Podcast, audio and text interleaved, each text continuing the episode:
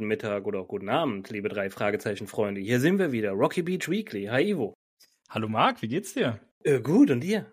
Äh, ja, auch gut. Und ich würde sogar sagen, ähm, wir bleiben im, äh, im gleichen Fahrwasser der letzten okay. Woche, weil letzte Woche haben wir ja groß und breit über Musik äh, ge gesprochen. Und ja. Musik spielt diese Woche auch wieder eine Rolle. Also äh, das ist korrekt. Aber nicht nur das. Teilen wir uns das ja ein bisschen so vom Fachwissen her. Du bist Richtig. ja eher in die Musikrichtung. Äh, wir haben auch noch ein bisschen was mit Kfz zu tun.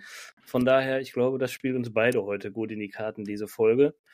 Und deswegen wollen wir nicht lange schnacken, Kopf in den Nacken. Wir starten mit unserem Bob-Modus natürlich wie immer, dann mein Story-Mode, dann Plan der Schurken, dann Auffälligkeiten, Fehler und Plotholes, dann unser persönlicher Bezug und Lieblingsstelle und dann sind wir am Schluss beim Fazit. Und wie immer heißt es, Bob-Modus aktivieren. Dann legen wir los. Äh, der Name unserer heutigen Folge ist im Deutschen und die Automafia. Im Englischen heißt es Hot Wheels, also heiße Reifen. Das ist so ein, so ein Slang-Ausdruck halt für alles, was so mit Rennsport zu tun hat. Und äh, dem einen oder anderen von euch wird wahrscheinlich die Spielzeugmarke Hot Wheels was sagen. Ähm, die stellen diese kleinen äh, Mini-Autos halt wirklich als Spielzeug her. Ähm, übrigens von der, äh, die, die Marke Hot Wheels äh, ging erstmals 1968 ähm, von der Firma Mattel auf den Markt, also über 20 Jahre bevor dieses Buch rauskam. Das heißt, man kann auf jeden Fall sagen, die Assoziation beim Originaltitel Hot Wheels zu der Spielzeugmarke, die liegt nicht so fern. Äh, ehrlich gesagt, ich verstehe es nicht so richtig, weil hier ist kein Wortwitz versteckt, sondern es ist einfach nur ein Slang-Ausdruck.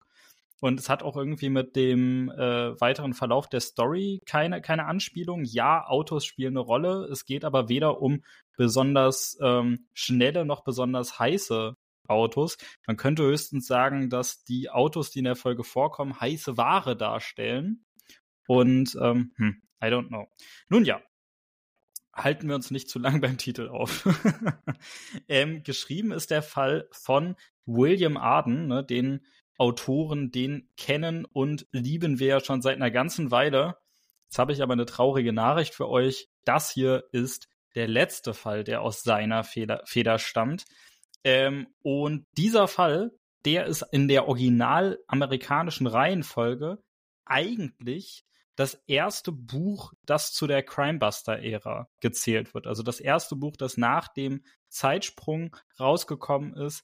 Ähm, bei der deutschen Übersetzung wurde dann ja mal wieder die Reihenfolge wild durcheinander gewürfelt und dann haben auch noch die Hörspieler wieder eine andere Reihenfolge. Deswegen ist es jetzt hier bei unseren Hörspielen, befinden wir uns eigentlich schon mitten in der Mitte der Crimebuster-Ära. Wir steuern schon eher in Richtung Ende zu. So lang ist die Ära nämlich gar nicht. Ähm, aber es ist vielleicht fürs Hintergrundverständnis doch ganz gut zu wissen, dass das hier der erste Fall ist, weil hier werden eigentlich schon ein paar Sachen etabliert, die in den anderen Crimebuster-Fällen, die aber bei den Hörspielen zuerst kommen, ähm, wieder, worauf dann wieder Bezug genommen wird. Deswegen, ähm, ja, eigentlich ist das hier der erste. Dann machen wir weiter. Die Übersetzung ins Deutsche, die kommt natürlich von Leonore Puschert und das Cover kommt natürlich von Eiger Rasch. Und wir sehen ähm, ja in, in einer sehr nahen Perspektive die Front eines wirklich äh, luxuriösen, aber durchaus eher altmodischen Autos. Ähm, in Silber ist das Ganze gehalten. Man kann äh, erkennen, auf der Kühlerhaube ist so eine kleine Figur, die ist aber nicht ganz zu sehen, die ist abgeschnitten. Man erkennt aber ziemlich gut, also ich finde das auch stilistisch einfach saugut gemacht, ähm, erkennt man, dass sich das dabei um diese klassische Feenfigur eines Rolls-Royce handeln soll. Und da finde ich wirklich, also zum einen wurden hier keine Markenrechte verletzt, ne? Und es wird auch nicht, es steht da nicht dies ist ein Rolls-Royce, aber man kann erkennen, was es darstellen soll. Ähm, ich finde, das Cover, das, das zeigt zwar schön detailliert dieses Auto aus dieser einen bestimmten Perspektive, aber ansonsten äh, sieht man keine wirklich nennenswerten Details und ich finde, es kommt hier auch keine besondere Stimmung oder so rüber. Und ein Rolls-Royce wird in der Story namentlich gar nicht erwähnt. Also äh, es ist einfach nur ein schickes Auto. Gut, Dann machen wir weiter mit dem Erscheinungsjahr und zwar kam das original amerikanische Buch 1989 raus. Die deutsche Übersetzung kam dann 1991 raus und unser Hörspiel auch 1991. Und das Hörspiel hat eine Länge von 53 Minuten und 23 Sekunden. Und an Figuren, die wir kennen und lieben, haben wir, wie könnte es anders sein, unsere drei Fragezeichen oder auch namentlich Justus Jonas, Peter Shaw und Bob Andrews. Außerdem taucht Tante Mathilda auf und Kelly. Die kennen wir ja auch schon, aber eigentlich wäre das hier wieder ihr erster Auftritt, also Peters Freundin. Und dann äh, möchte ich jetzt noch ein paar Worte über William Arden verlieren. Ich habe ja schon gesagt, das hier ist der letzte Fall, den er für die drei Fragezeichen geschrieben hat. Er hat insgesamt 14 Bücher für die drei Fragezeichen geschrieben. Und äh, ich würde sie tatsächlich alle nochmal aufzählen. Wir haben nämlich den Fall und der Phantomsee und der lachende Schatten und die schwarze Katze und der Teufelsberg und die rätselhaften Bilder und die gefährliche Erbschaft und der tanzende Teufel und das Aztekenschwert und der Doppelgänger und das Riff der Haie und der rote Pirat und der Automader und das Gold der Wikinger und jetzt hier der letzte Fall und die Automafia.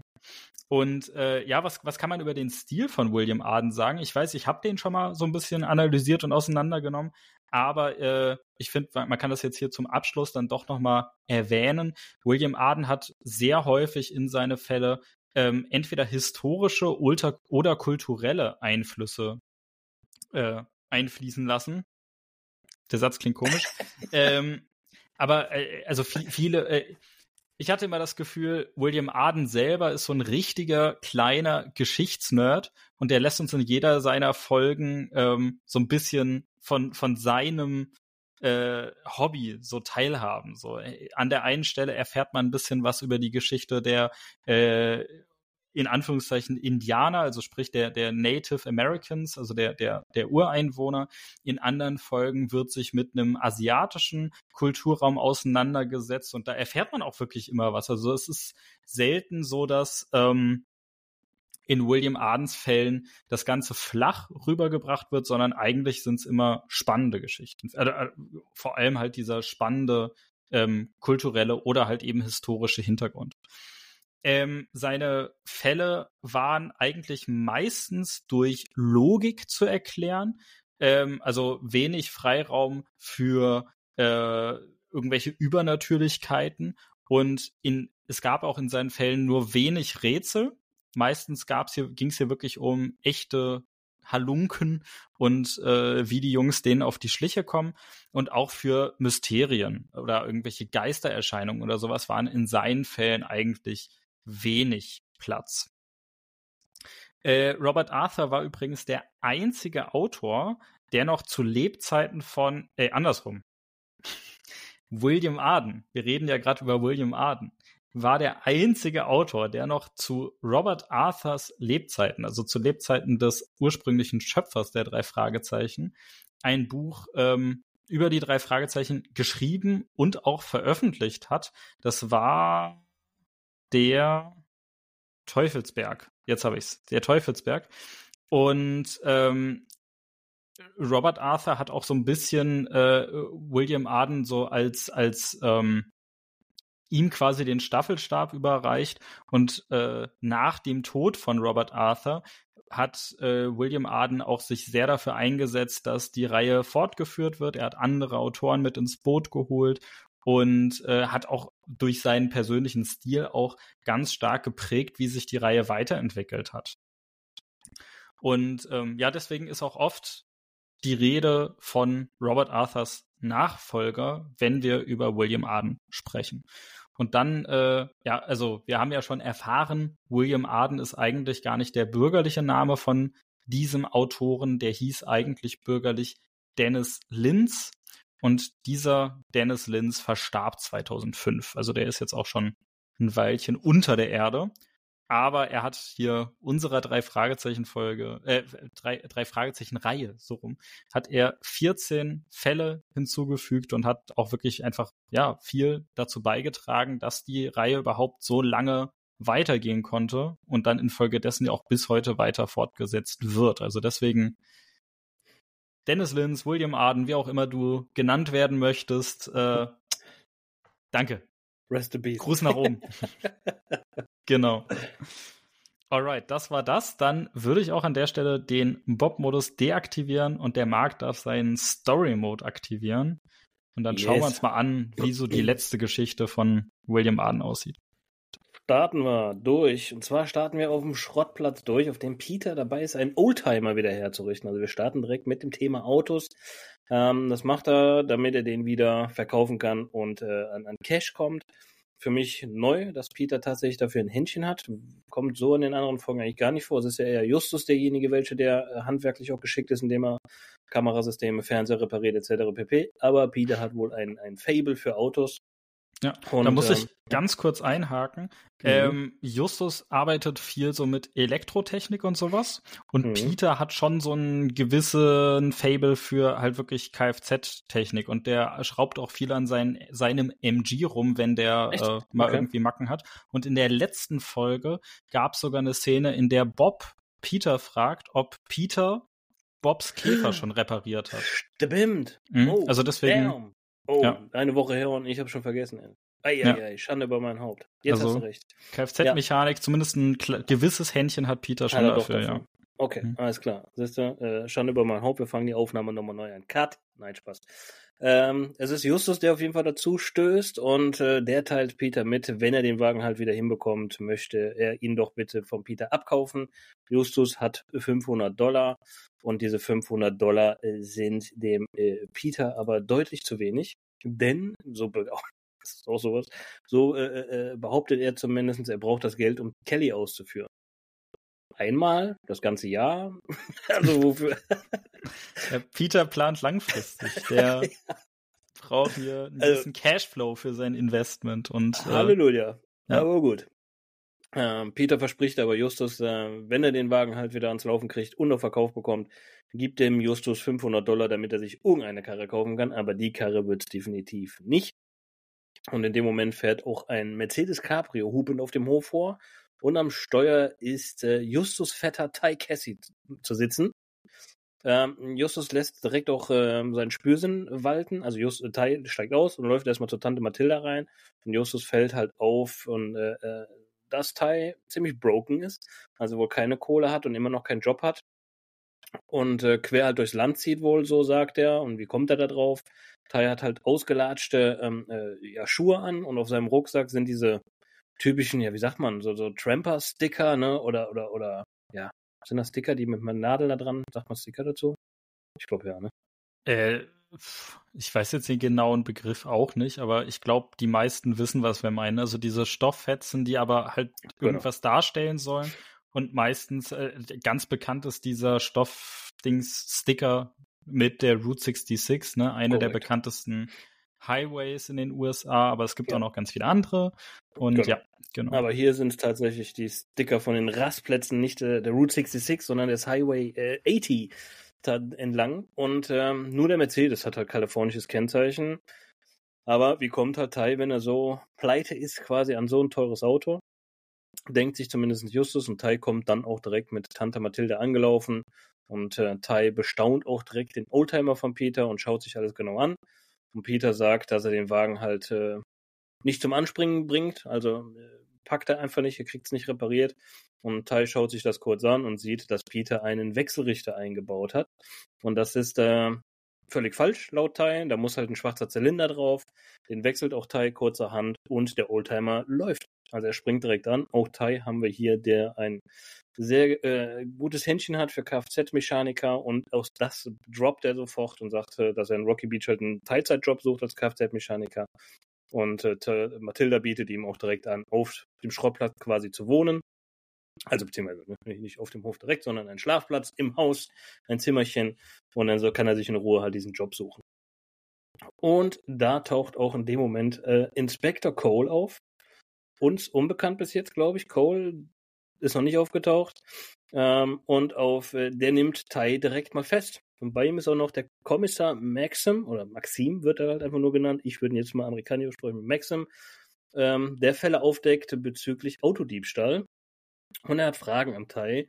Ähm, natürlich, wie er halt an so eine Karre rankommt, das will er wissen. Und ähm, ja, dass er quasi äh, ähm, auch ein sehr ungemütlicher Typ ist, weil er flaumt Justus und äh, Peter direkt mal an, da sie sich aus seinen Ermittlungen raushalten sollen, sonst würde es Ärger geben. Also ein ziemlich ungemütlicher Zeitgenosse. Ähm, wie gesagt, er verhört ihn direkt, woher der gestohlene Wagen, also er wurde als gestohlen gemeldet, der Mercedes. Und Tai erklärt aber, dass er einen Job angenommen hat, für jemanden den Wagen nach Rocky Beach zu überführen und dort ähm, ja jemanden zu übergeben. Und ähm, da Tai aber spät dran ist, denkt er jetzt, dass der Auftraggeber den Wagen als gestohlen gemeldet hat, weil er einfach nicht am Ziel angekommen ist, an, zumindest nicht an dem versprochenen Zeitpunkt. Ähm, Tai kann auch den Namen des Auftragsgebers tatsächlich mitteilen und der heißt, also ich würde ihn auch wieder amerikanisch, Tiberon, so würde ich es amerikanisch aussprechen. Hm? Man spricht ihn ja hier sehr deutsch aus. Äh, ja, also genau, Tib äh, Tiburon, äh, weil das äh, spanischer Name eigentlich ist. Ja, aber sagt man Spanisch Tiburon? Also Tiburon? Ja, so das, ja, das wird so ganz leicht gerollt, aber es ist nicht okay. dieses amerikanische. Tiburon nicht. Ja, das, das nicht. Also, okay, das sprechen ab jetzt Deutsch aus. Tiburon. Das glaube ich besser. okay, alles klar. Ähm, der hat auf jeden Fall Tai 100 Dollar äh, versprochen, wenn er den Wagen zu seinem Bruder fährt, also Bruder von äh, Tiburon. Äh, und der Bruder soll den Wagen halt entgegennehmen. Kommissar Maxim glaubt die Story natürlich nicht. Cole möchte, dass Tai und die Jungs halt den Wagen zum, zu diesem besagten Bruder bringen. Und Cole und Ma äh, Maxim bleiben im Hintergrund und wollen die Übergabe halt beobachten. Und natürlich, wenn sie dann feststellen, dass das nicht stimmt, Tai festnehmen und andersrum natürlich, wenn es dann doch stimmt, diesen Bruder befragen. Und in der Nähe vom Hafen in einem lateinamerikanischen Viertel soll diese Übergabe stattfinden. Die Adresse ist eine, in der Story heißt Bodega. Es ist ein äh, Lebensmittelladen. Ähm, für, also das ist übrigens auch, eine Bodega ist für mich eigentlich eine Kneipe. Vielleicht bin ich da aber auch völlig falsch. Ich kenne Bodega nur als Kneipe, den Titel, nicht als Lebensmittelladen. Mir ist das ehrlich gesagt überhaupt kein Begriff und äh, okay. mir ist es auch jetzt in der Vorbereitung auf der Folge gar nicht so einzeln aufgefallen, deswegen habe ich es nicht recherchiert. Na gut. Siebenmal die Folge gehört, kein einziges Mal auf das Wort geachtet. Äh, kommen wir quasi zu meinem Schlusssatz. Äh, und unsere DMs leiden, würde ich jetzt sagen, gibt uns mal eine Rückmeldung, ob ihr den, das Wort Bodega kennt und wenn ja, in was für einem Zusammenhang. Äh, Tai und Justus treten halt ein in den Lebensmittelladen und fragen nach dem Bruder von äh, Tiburon. Dort kennt äh, niemand diesen Herrn und ähm, was Tai direkt natürlich sehr aufbrausen lässt, weil er jetzt auch merkt, uh, uh, die Schlinge zieht sich gerade zu. Und er geht einfach mal auf den Verkäufer los, auf diesen Herren. Ähm, äh, was aber auch natürlich direkt wieder äh, Kommissar Maxim oder Maxim äh, auf den Plan ruft und der dazwischen geht und auch Tai jetzt endgültig festnimmt. Ähm, Justus und Peter fahren daraufhin zurück zum Schrottplatz. Justus glaubt seinem Vetter natürlich, was soll er auch anders tun? Blut ist dicker als Wasser und sie wollen sich den Fall halt annehmen, obwohl sie ja, ich sag jetzt mal, gedroht bekommen haben, sich rauszuhalten. Aber es wären nicht unsere Jungs, wenn sie das einfach tun, was ihnen gesagt wird. Von daher machen sie das natürlich. Sie beauftragen erstmal Tante Mathilda damit, einen Anwalt zu besorgen.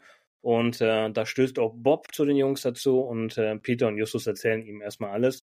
Bob, natürlich, wie er auch ist, unser Brain, wie auch hier im wahren Leben ist Ivo unser Brain, ähm, kann direkt was dazu äh, beitragen. Äh, den Namen Tiburon heißt äh, übersetzt quasi der Hai.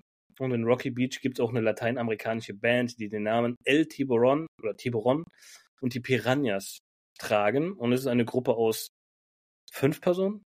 Ne, sechs sind's, ne? Oh, jetzt weiß ich gerade nicht. Ich glaube, äh, der, der Hai selber und Und seine fünf. vier Bandmitglieder. Vier? Okay, mhm. also doch nur fünf. Okay, gut. Ähm, und Tante Mathilda kommt auch dann noch dazu gestoßen mit Informationen über Tai und dieser hat nämlich bereits Bekanntschaft mit der Polizei gehabt, was auch wieder nicht für ihn spricht. Es geht darum, um Anzeige bezüglich Randale und Diebstahl stehen in der Akte von Tai.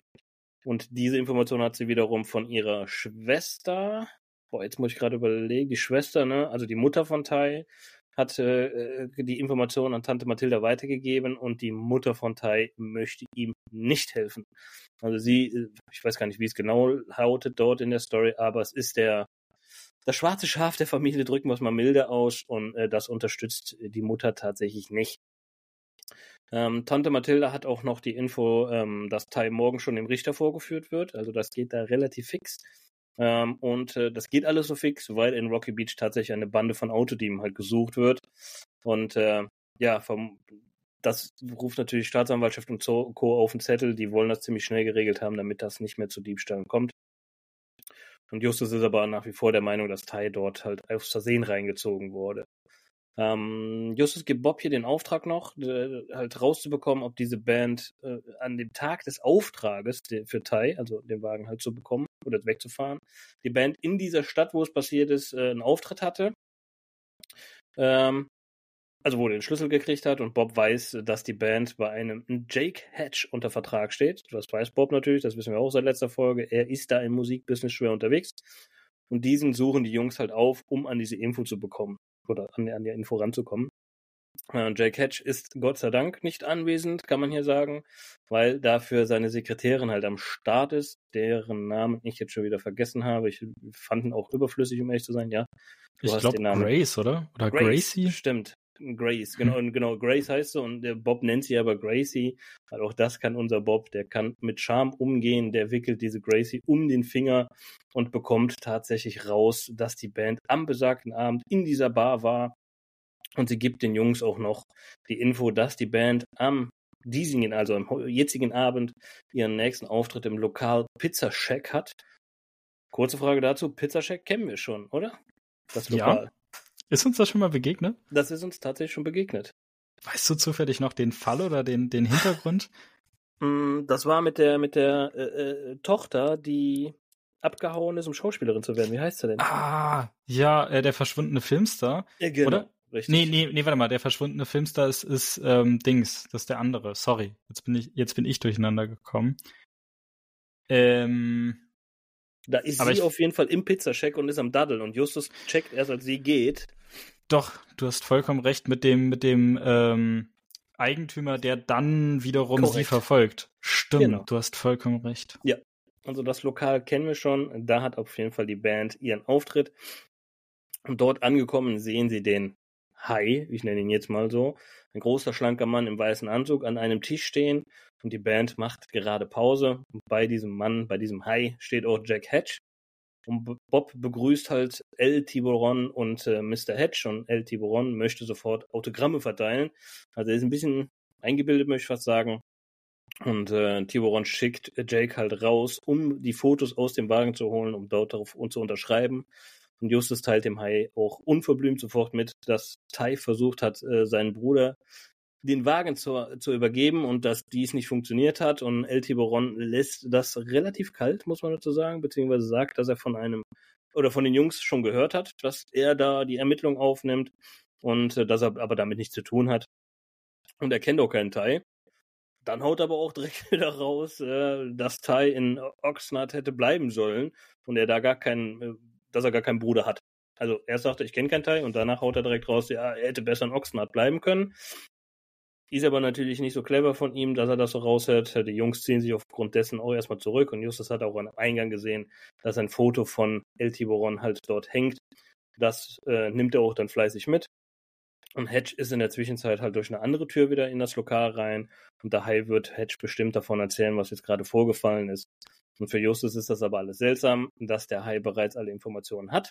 Das kann nämlich nur bedeuten, dass ihm der Lebensmittel Ladenverkäufer, nenne ich ihn jetzt mal, wir kommen gleich noch zu einem Namen, bis dahin wissen wir den Namen tatsächlich nicht, ähm, die Infos weitergegeben hat, weil die Polizei wird nicht mit ihm gesprochen haben, die Jungs haben auch nicht mit ihm gesprochen. Der Einzige, der noch davon wissen kann, ist halt nur dieser Verkäufer im Lebensmittelladen. Und die Jungs legen sich ähm, außerhalb dieses Lokals auf die Lauer und warten halt, bis die Band halt abhaut, um diese dann zu verfolgen. Äh, die Band steigt tatsächlich in fünf verschiedene, aber sehr auffällig äh, besprühten Autos ein. Ähm, ja, so sehr besprüht, dass man kaum noch erkennt, was es überhaupt für ein Modell ist. Und ebenfalls sind diese Autos die besagten Lowrider. Zu dem Thema Lowrider kann man halt noch dazu sagen, der es nicht weiß, das sind diese lateinamerikanischen Autos, die gerne sehr, sehr, sehr auffällig halt äh, äh, ja, besprüht werden mit Graffiti oder, oder äh, sämtlichen Methoden, die man da so hat. Man kann ja auch mittlerweile folieren. Und diese haben halt die Besonderheit, die sind mit einem besonderen Fahrwerk ausgestattet, die können eher hüpfen als fahren, tatsächlich.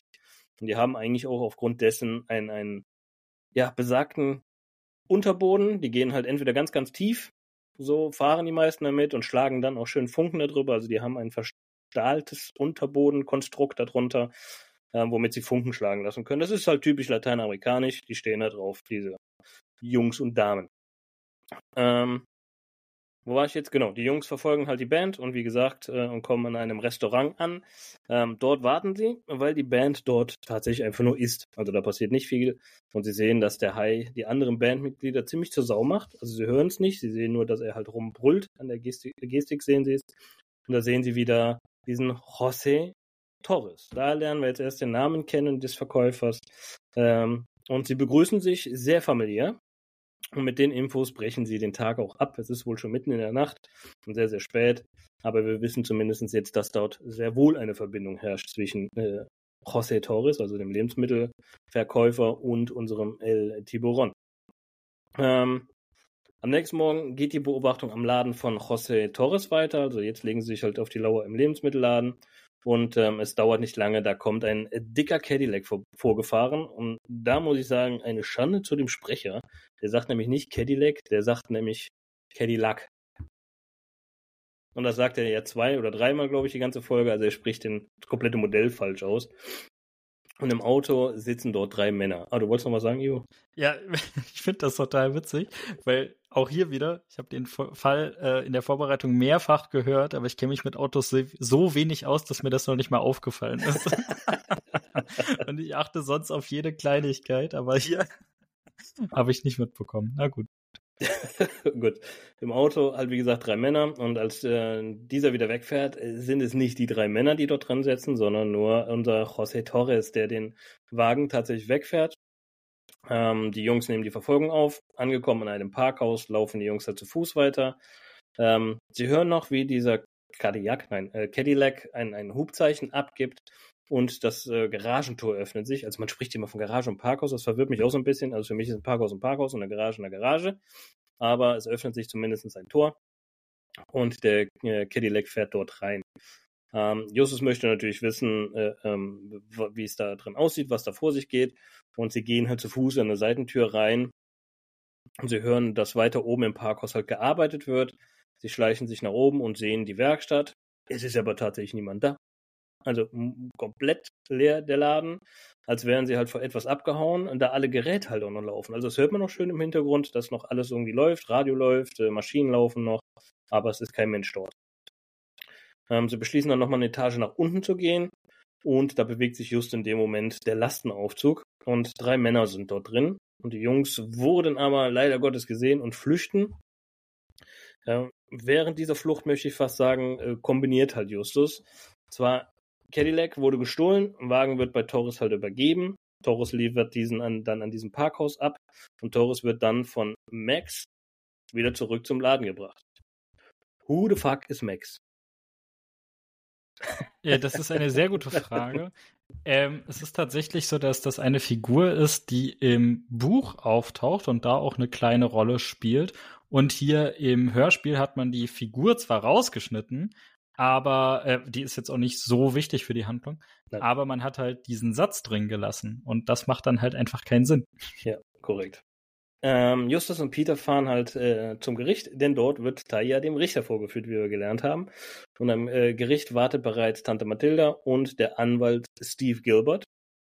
Ähm, dieser erklärt dann, dass der Staatsanwalt immer noch an den Verdacht äh, festhält, dass Tai tatsächlich zu dieser Bande gehört und hat eine Kaution in Höhe von 75.000 Dollar festgesetzt. Sagt man festgesetzt? Ich glaube festgesetzt. Ähm, ebenso erklärt der Anwalt noch, dass die Polizei schon lange hinter dieser Bande her ist und die Autoteile verkaufen. Also die verkaufen nicht die kompletten Autos oder schieben die weiter, sondern die schrauben die auseinander. Und zwar sind das nur die Teile, die keine Seriennummer haben. Und diese verkaufen, also werden dann halt schön sauber gemacht und werden dann an Werkstätte und Händler wieder verkauft. Gar nicht so dumm, ist aber auch tatsächlich gängige Methode. Und die Motoren und so weiter, also alles, was Seriennummer hat, wird ja quasi ins Ausland geschmuggelt. Da fragt dann keiner mehr nach nach der Seriennummer oder ob es Diebesgut ist. Ähm, Mathilda zahlt wohl hier die 75.000 Dollar, so gehe ich jetzt mal davon aus, weil sie dann halt äh, ja einfach rausmarschieren. Also Tai und ist wieder auf freiem Fuß. Justus und Peter und Tai fahren halt sofort ins Polizeipräsidium. Ähm, dort wartet bereits auch schon Bob im Computerraum auf sie und dort treffen sie auch auf Sergeant Cotter. Und Cotter gibt ihnen eine Liste mit gemeldeten Autodiebstählen und mit der Liste verlassen sie das Präsidium wieder und dabei erzählt Justus, dass ähm, Maxim und Cole sich schon eine Zeit lang beschatten, also quasi seit sie raus sind aus dem Gericht. Du möchtest was äh, sagen? Ja, genau, da ist jetzt auch wieder so eine Stelle. Ähm, ist das der Cotter, der später zum Inspektor wird? Ich vermute ja. Okay. Darum habe ich das jetzt eben so äh, betont. Was? Ja, ist mir tatsächlich auch wieder bisher nicht aufgefallen, erst jetzt, wo du es erzählst, aber okay. äh, das wäre richtig cool, wenn dieser Charakter jetzt schon auftaucht, weil äh, Fans der Reihe wissen, dass ein Inspektor Cotter später genau. eine größere Rolle spielt. Und Sergeant ist ja ein, ich sag jetzt mal, ja, schon gehobener Polizeirang. Das ist so der, der, der, der Vorgesetzte der Streifenpolizisten, aber halt noch nicht im, im Bereich äh, wirklich Kriminal. Äh, wie heißt das? Ja, keine Ahnung. Ich weiß es nicht. Aber äh, jedenfalls, ähm, ein Inspektor ist höher als ein Sergeant. Äh, das wollte ich sagen. Definitiv. Von, genau. Also ich glaube, dass er es ist. Das ähm, cool. Wie gesagt, Justus sagt hier, pass auf, äh, Maxim und, und, und äh, Cole, die beschatten uns, seit wir aus dem Gericht raus sind. Ähm, darauf beschließen sie dann Justus, Bob und Ty fahren halt in die Zentrale und Peter soll nochmal zu äh, unserem Herrn Torres fahren, um diesen zu beschatten. Und sie wollen sich später dann in der Zentrale halt treffen. Ähm, wenig später platzt auch Peter ziemlich hektisch rein und erzählt, dass äh, Torres wieder ein Auto in die Garage gebracht hat. Und Justus will das aber anscheinend nicht so wirklich hören und erzählt, dass er sich ein Auto gekauft hat. Äh, Peter reagiert darauf ein bisschen angekekst und erzählt dann aber auch noch, dass äh, Torres bei Jake Hatch im Büro war. Also haben wir da auch wieder eine Verbindung. Und ähm, da wird Justus dann doch hellhörig. Nun möchte Justus die Auftritte der Band mit der Liste dieser Diebstähle halt vergleichen. Dafür müssen sie aber den Kalender von Hatch bekommen. Und Bob lässt wieder mal seinen Charme spielen und lädt ähm, Grace ein, jetzt habe ich beinahe den Namen schon wieder vergessen, zum Essen ein.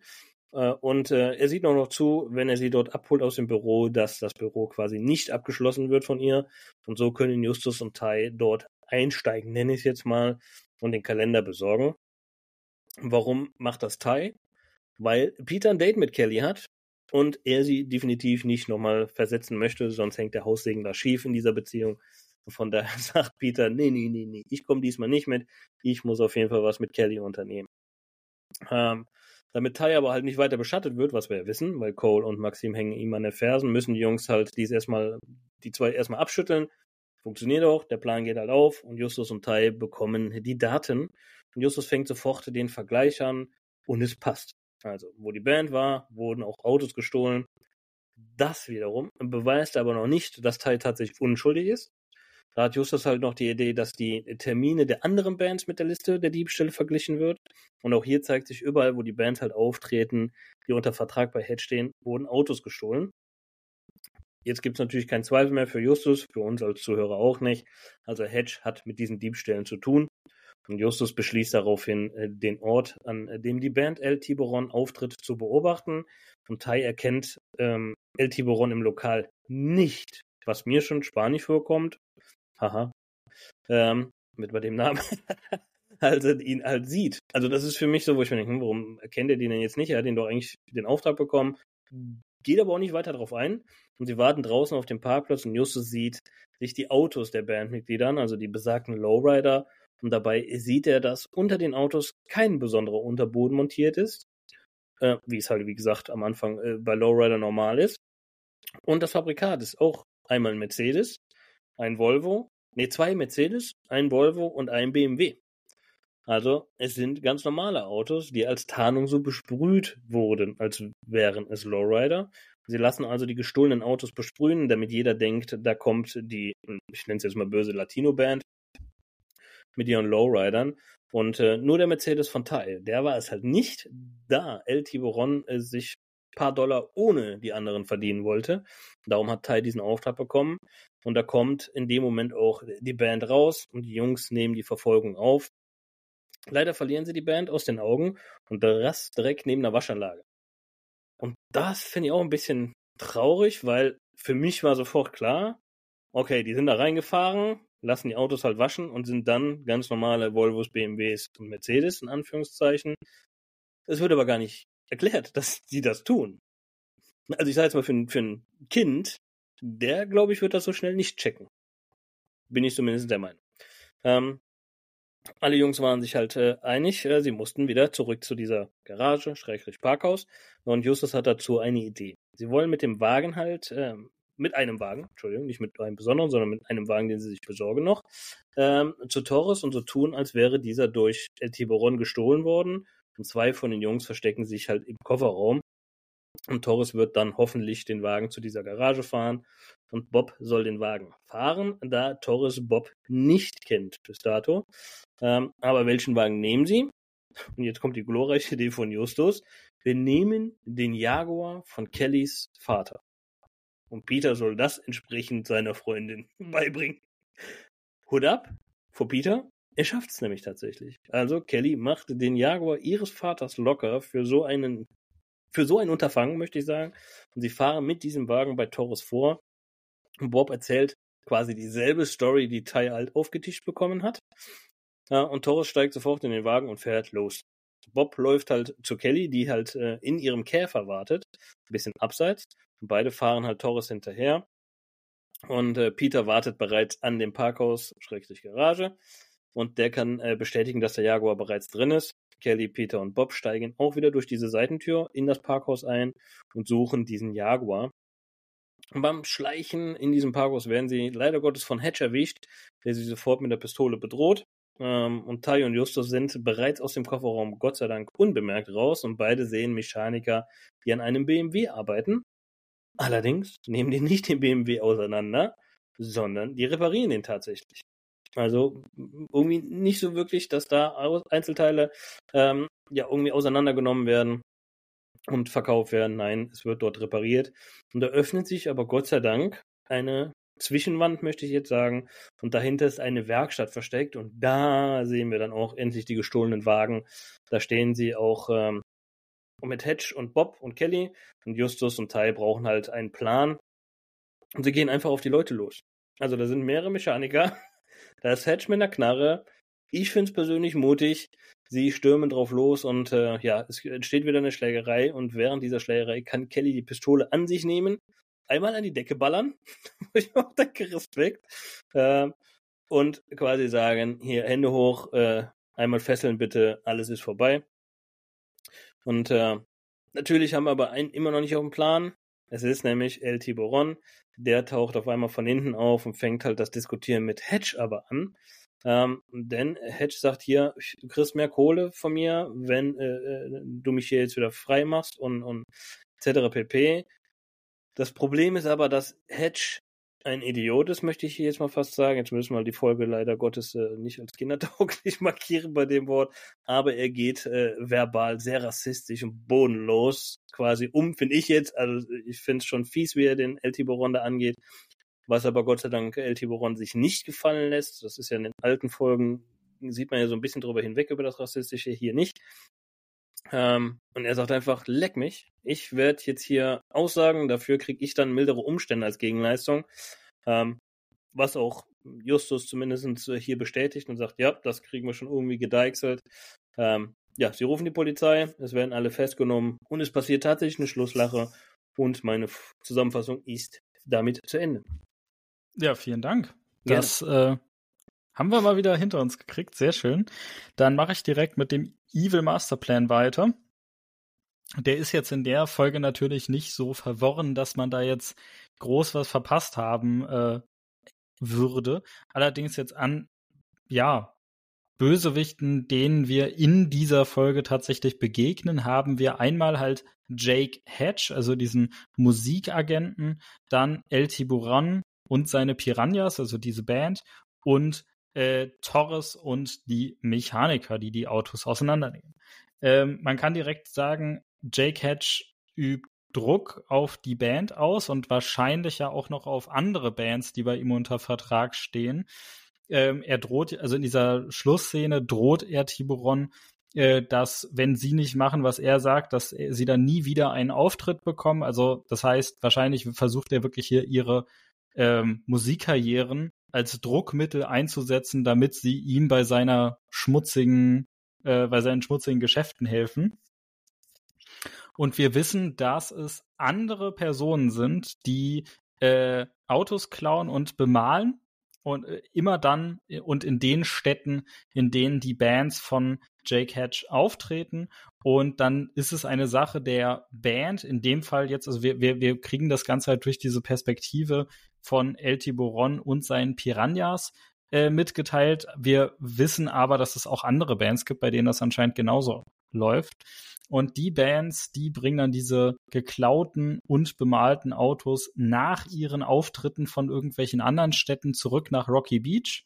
In Rocky Beach fahren sie dann damit durch die Waschanlage, sodass die Farbe weg ist und direkt dahinter in dieses Parkhaus. Und im Parkhaus gibt es dann eine versteckte Werkstatt, in der Torres und die Mechaniker die Autos auseinanderbauen und dann halt äh, ja einerseits die die Einzelteile an als Ersatz, als sehr günstige Ersatzteile verkaufen an Werkstätten und Händler, die nicht so ganz genau fragen, wo die Teile denn herkommen. Und die Teile, die halt, äh, wie Marc schon erwähnt hat, über eine Seriennummer verfügen oder bei die, die auf jeden Fall nachvollziehbar sind, wo das herkommen könnte, die werden ins Ausland gebracht. Ich gehe mal ganz stark davon aus, dass die eine Verbindung nach Mexiko haben. Zum einen passt das ja, weil äh, Tiburon und Torres und seine anderen Leute haben ja äh, anscheinend spanischsprachige Wurzeln und äh, dementsprechend Mexiko ist auch einfach von der Entfernung nicht so weit. Kann echt gut sein, dass sie da eine Verbindung zu haben. Aber wir erfahren es nicht genauer. Ähm, ja, mehr ist es eigentlich auch nicht. Das ist der eigentliche Plan. Allerdings erfahren wir, dass El Tiburon selber, dem hat das anscheinend nicht gereicht. Er hatte zusätzlich noch äh, andere Pläne und er hat dann ohne die anderen ähm, selber Autos geklaut und die dann von fremden Leuten nach Rocky Beach bringen lassen. Ähm, Torres hat dann diese Autos repariert und nicht auseinandergenommen.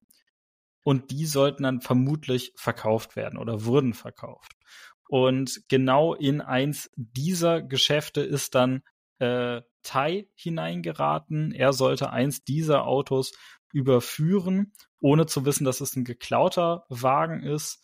Und ähm, das ist wirklich eine Geschichte, die macht Tiburon ganz alleine mit Torres.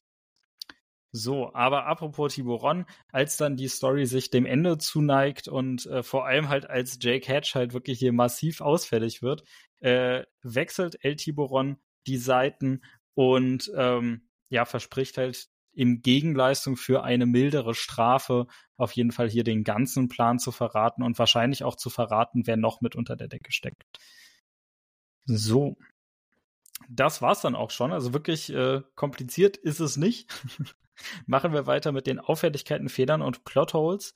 Da äh, möchte ich direkt auf die Anfangsszene eingehen. Äh, Peter schraubt am Wagen rum, Tai kommt mit dazu und Tai sagt, Peter, du hast hier einen Wechselrichter in das Auto eingebaut, der gehört da eigentlich gar nicht rein.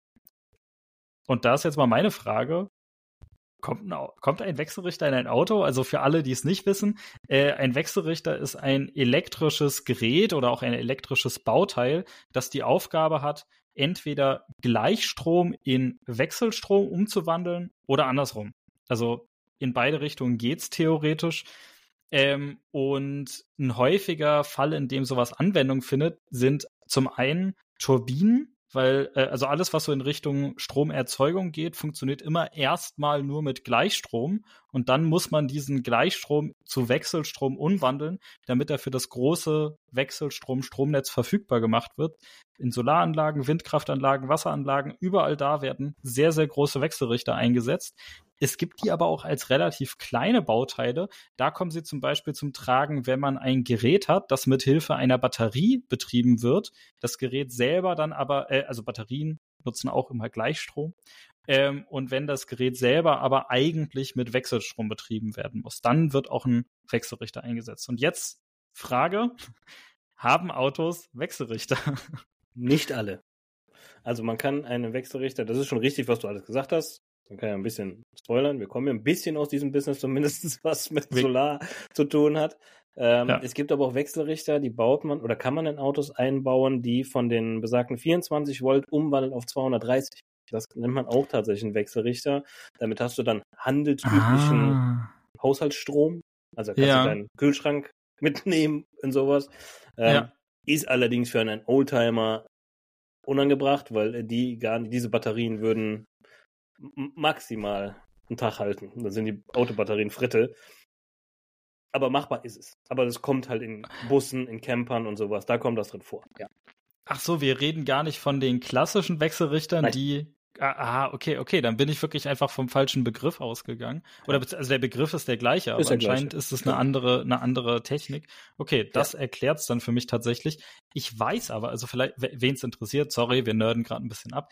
Ähm, in Elektroautos sind echte sind Wechselrichter eingebaut. Ähm, und die sorgen tatsächlich dafür, dass die Autos fahren. Also weil äh, ein Elektroauto hat ja eine sehr große Batterie. Aus dieser Batterie kommt Gleichstrom, der wird dann umgewandelt in ähm, Wechselstrom äh, durch den Wechselrichter und mithilfe dieses Wechselstroms wird dann der Elektromotor vom Auto angetrieben, vom Elektroauto und äh, dadurch sind Elektro, also das, das bringt das Elektroautos zum Fahren yes. und äh, sorgt auch dafür, dass Elektroautos so eine starke Beschleunigung haben, ne? viel stärker als Benziner oder Diesel. Ja.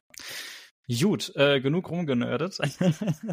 Kommen wir zum nächsten Punkt. Äh, und zwar äh, äh, Justus äh, erzählt Bob, was alles mit Tai so passiert ist bisher. Und äh, Bob kann dann direkt mit Infos über die Band von El Tiburon dienen. Und dann sagt Justus, Mensch, Bob, das ist ja wirklich super. Seitdem du bei dem Musikproduzenten äh, Sex Sandler arbeitest, kannst du hier richtig mit Infos äh, um dich schmeißen. Das stimmt aber so nicht, lieber Justus äh, Sax Sandler ist kein Modusik, Moduzent, genau, kein Musikproduzent, sondern ein Musikagent. Also der hat eine ganz andere Aufgabe. Ein Musikproduzent ist dafür zuständig, ähm, mithilfe, äh, also mit der Band zusammen wirklich Musik aufzunehmen und zu produzieren. Also sprich, es ist eher äh, ein kreativer Job oder eine Mischung aus einem kreativen und einem technischen Job, während ein Musikagent sich hauptsächlich darum kümmert, dass die Band gebucht wird, dass sie für ihre Auftritte bezahlt wird, dass Merchandise äh, verkauft wird und so weiter. Also eher eine Art organisatorische Tätigkeit. Was vollkommen anderes. Klar, beides Musikbranche, aber das ist ein Unterschied. Äh, dann nächste Auffälligkeit, das ist überhaupt kein Fehler, das fällt mir einfach nur auf. Ähm, und zwar Bob äh, kommt ja wirklich hier gut mit der Sekretärin zurecht und äh, möchte Gracie um den Finger wickeln, um an weitere Infos ranzukommen. Äh, wir erinnern uns, dieses Buch von, von dem Fall, den wir gerade besprechen, war eigentlich das erste Buch aus der Crimebuster-Ära. Wir haben jetzt aber schon sechs oder sieben Crimebuster-Fälle besprochen, deswegen kommt das hier an der Stelle komisch rüber. Aber äh, das hier ist eigentlich das erste Mal, dass Bob ähm, so ein bisschen ja seinen Charme spielen lässt und halt auch so zum Frauenheld wird, weil er ja vor dem Zeitsprung, also in den Klassikerfolgen, eigentlich eher ein zurückhaltender, schüchterner Junge war. Und jetzt hier ab den Crimebuster-Folgen hat er einen ordentlichen äh, Ego-Push bekommen und äh, bandelt auch ganz gerne mal mit der ein oder anderen Frau an oder dem ein oder anderen Mädchen. Und das äh, begegnet uns dann in der Zukunft auch noch öfters. So, dann, ähm, ja, die, die Stelle mit Max hat Marc schon wunderschön angesprochen. Max taucht im Buch auf. Hier in der Hörspielfolge wurde die äh, Person rausgeschnitten, aber wir haben halt immer noch einen Satz von Justus, in dem auf Max äh, sich bezogen wird. Und das macht hier einfach keinen Sinn. Und dann kommen wir schon relativ äh, gegen Ende. Ähm, die, die, die drei Fragezeichen haben die Werkstatt entdeckt und haben auch schon alle überwältigt und auf einmal kommen aber äh, El Tiburon und es wird, es wird gesagt, und seine vier Piranhas an. Und die rufen laut oder El Tiburon ruft laut, ey, wir haben sechs Autos mitgebracht. Wir haben El Tiburon und vier Piranhas. Das sind fünf Menschen. Und fünf Menschen bringen jetzt sechs Autos. Also mit Sicherheit nicht unmöglich, aber ich stelle das mal so ein bisschen vorsichtig in Frage. Vielleicht ist einer auf dem Hänger. Das ja, oder, oder, mit so einer, äh, wie heißen diese Stangen, mit denen du jemanden hinter dir herziehen kannst? Ja, genau, Abschleppstange, Abschlepp. Ja, irgendwie ja, sowas. Genau, genau also ja. möglich ist das schon, aber äh, dann hätte es auch irgendwie ein bisschen genauer beschrieben werden müssen. Ja, und dann äh, der letzte und ich denke mal auch größte Kritik und äh, Fehlerpunkt ist halt einfach, ähm, ja, am Ende der Folge wird nicht klar, wer alles denn jetzt hier vor allem mit äh, Jake, äh, Hatch zusammenarbeitet, weil äh, wir, wir, wir wissen nur, dass die Band selber nicht die Autos klaut, sondern dass das andere Leute machen. Wir wissen aber nicht wer und wir wissen auch nicht, ob die geschnappt werden. Und äh, wer war, also ich meine, äh, es gibt ja auch immer noch Leute, die sich um den Verkauf der Teile kümmern. Das gehört ja alles mit zu dieser in Anführungszeichen Automafia. Also das ist ja wirklich eine relativ große Organisation, die Jake Hatch hier äh, managed oder auf die Beine gestellt hat. Wir wissen auch gar nicht, ist er wirklich der Boss davon? Ich gehe jetzt mal davon aus, weil sonst wäre es irgendwie komisch. Aber ähm, die einzigen Personen, die geschnappt werden, was wir mitbekommen als Zuhörer, sind halt Jake Hatch. Ich nehme ihn jetzt einfach mal als Kopf der Bande. Dann halt äh, El Tiburon und seine Piranhas, also die Band, die ja durchaus beteiligt ist, auch wenn sie das wahrscheinlich eigentlich gar nicht will. Und Torres und seine Handwerker die werden geschnappt. Äh, das war's schon. Mehr Fe Fehler habe ich jetzt gar nicht. Also so furchtbar viele sind's nicht, aber ich denke gerade der letzte, der ist schon, der ist schon gravierend. Ähm, und dann würde ich jetzt aber, Marc, von dir wirklich mal gerne wissen, wie ist für diese Folge dein persönlicher Bezug? Was ist deine Lieblingsstelle und was für eine Bewertung gibst du ab? Yes, mache ich. Und es wird euch schocken, liebe Zuhörer. Ähm, ich finde es eine ziemlich, ziemlich geile Folge, muss ich sagen, weil das Thema mich natürlich auch interessiert, sage ich jetzt mal. Das ist natürlich jetzt nicht tief im Thema, aber ich stehe auf Autos, auf das Thema Auto. Ähm, von daher finde ich es ziemlich, ziemlich cool. Äh, ich finde die echt spannend, die Folge. Die Jungs müssen gut detektivische Arbeit leisten, was sie in meinen Augen auch gut umsetzen wieder in der Folge. Es ist aber auch wieder typisch William Aden, muss man dazu sagen. Wir haben das lateinamerikanische was da mit drin spielt. Wir haben nichts mit mythischen Fantasien, was ja eh nicht so mein Ding ist. Und wir haben echt detektivische Arbeit hier, was ich cool finde. Ich habe keine so richtige Lieblingsstelle. Ich finde Tai irgendwie ein sympathisches Kärtchen. Vielleicht kann man das so sagen. Also, ist eine ehrliche Haut, der Typ. Ne, der, der schlägt sich so durchs Leben und er wird auch dementsprechend gut wiedergegeben, als so ein bisschen, ja, kommst du heute nicht, kommst du morgen Typ. Aber er ist einfach ehrlich und ich finde ihn auch gut gesprochen. Also ich kann irgendwie sympathisieren mit, mit, diesem, mit dieser Figur. Ich, der taucht leider nicht nochmal auf, soweit ich weiß. Ähm, von daher ist er jetzt einfach so meine Lieblingsstelle in dieser Folge. Und wie gesagt, das ganze Thema Auto ist halt meins. Ich mag auch Lowrider tatsächlich. Ich stehe auch auf diese Karren, die, die dieses hoch und runter gehupste davon. Das ist so Snoop Dogg-Style. Das, das ist so meine Welt. Ja, also wer wirklich immer noch nicht weiß, was damit gemeint ist, guckt euch irgendein äh, Rap-Musikvideo aus den 90er Jahren an. Da tauchen die ja. überall auf. Äh, Sind sie auf jeden Fall drin. Ja. Alright. Richtig. Von daher äh, sieben von zehn tatsächlich. Oha. Oha. ja, oha, crazy. Oha. Jetzt du, jetzt hau die Zuhörer vom Stuhl. ja, also erstmal Thema persönlicher Bezug. Ich muss es mal wieder sagen, ne? Marc, Du kennst mich ja, ne? Ich bin ja der ich. absolute drei Fragezeichen Fan und ich kenne ja jede Folge in und auswendig, ne? Ja. Außer die hier. Außer die. die. vorher noch nie gehört. Aber das ist die einzige. Das kommt nie wieder vor. Genau. Hatten wir letzte ähm, Woche auch noch nicht, ne? Das ist jetzt die, das dritte Mal hintereinander, ja. sage ich dir ganz ehrlich, ne? Ja, bei mir ist jetzt Aber, das zweite Mal. Ja.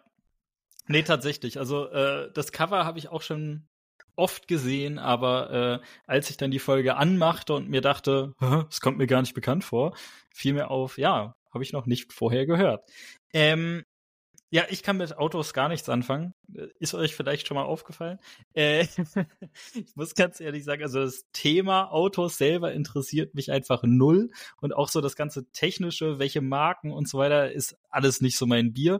Und äh, mir geht's genau andersrum wie dir, Marc. Ich äh, freue mich immer total, wenn es so diese etwas mysteriös übernatürlichen Folgen gibt. Das ist, äh, das ist mein Ding und ich, ich liebe vor allem drei Fragezeichen Folgen mit Rätseln. Das ähm, macht mir wirklich extrem viel Spaß und das hat die Folge hier leider nicht. Ich finde die aber an sich echt voll okay. Also ja, klar, die Autos sind nicht mein Thema.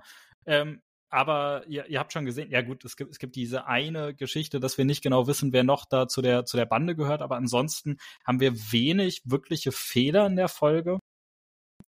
Und was ich tatsächlich sehr spannend finde, ist, dass ja am Anfang der Folge überhaupt nicht klar ist, ist Tai jetzt wirklich hier kriminell unterwegs gewesen? Er hat ja sogar eine kriminelle Vergangenheit. Er hat ja Einträge in seiner Polizeiakte. Also das heißt, ganz weiße Weste hat er auf jeden Fall nicht. Und gerade Bob und Peter äh, glauben ja auch am Anfang gar nicht, dass Tai unschuldig ist. Ne? Es ist ja nur Justus, Justus und Mathilda, die sind voll auf Tais Seite. Das finde ich super spannend. Aus meiner Sicht hätte man da sogar noch ein bisschen mehr draus machen können, dass sich vielleicht sogar die Jungs mal richtig streiten, weil äh, Justus sagt, nein, ich kenne Tai, der macht sowas nicht. Und äh, Peter und Bob sagen, naja, aber alles deutet gegen ihn so, ne? Also kann schon sein. Und ähm, aber ich finde es so, wie es in der Folge gelandet ist, auch auf jeden Fall spannend.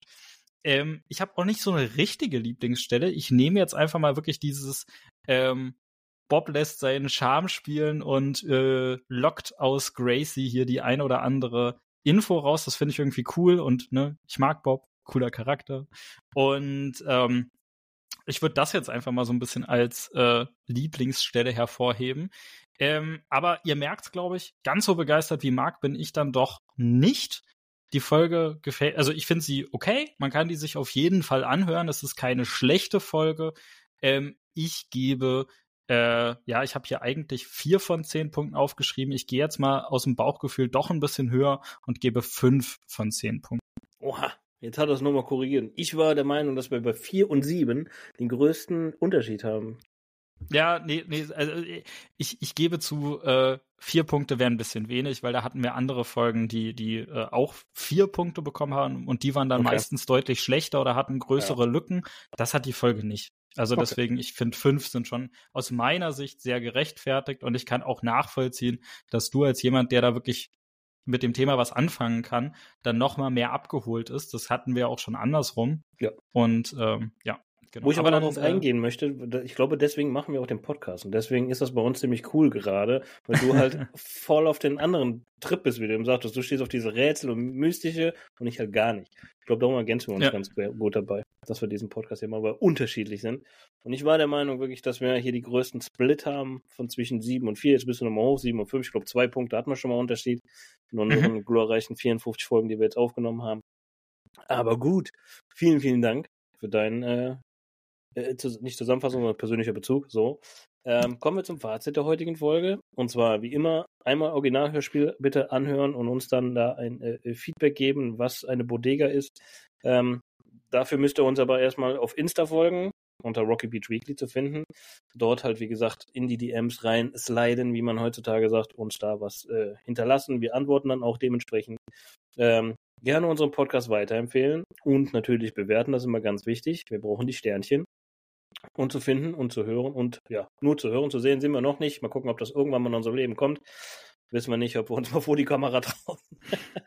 ähm, Ach, trauen ist gar nicht das Thema, würde ich sagen, ne? Aber die wollen uns nicht sehen. ja, wir, wir, wir können ja mal schauen, was die Zukunft so bringt, ne? Also genau, richtig.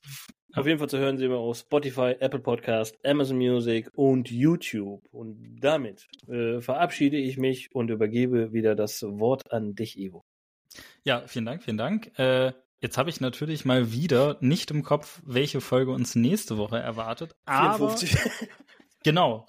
Ach, perfekt, danke, Marc. Jetzt weiß ich. Super. ähm, ja, also äh, auch äh, wenn das. Verzug. Vielen Dank. Äh, die, die wird doch bestimmt super. Und auch wenn das jetzt gerade hier äh, nicht äh, meine Lieblingsfolge ist, kann man ja mal so sagen, hatte ich trotzdem viel Spaß, war trotzdem cool und äh, ich freue mich auf die nächste Woche. Und bis dahin bleibt mir nichts weiter zu sagen, als das war das Schluss zum Wort für diese Woche und wir hören uns beim nächsten Mal. Ciao. Ciao.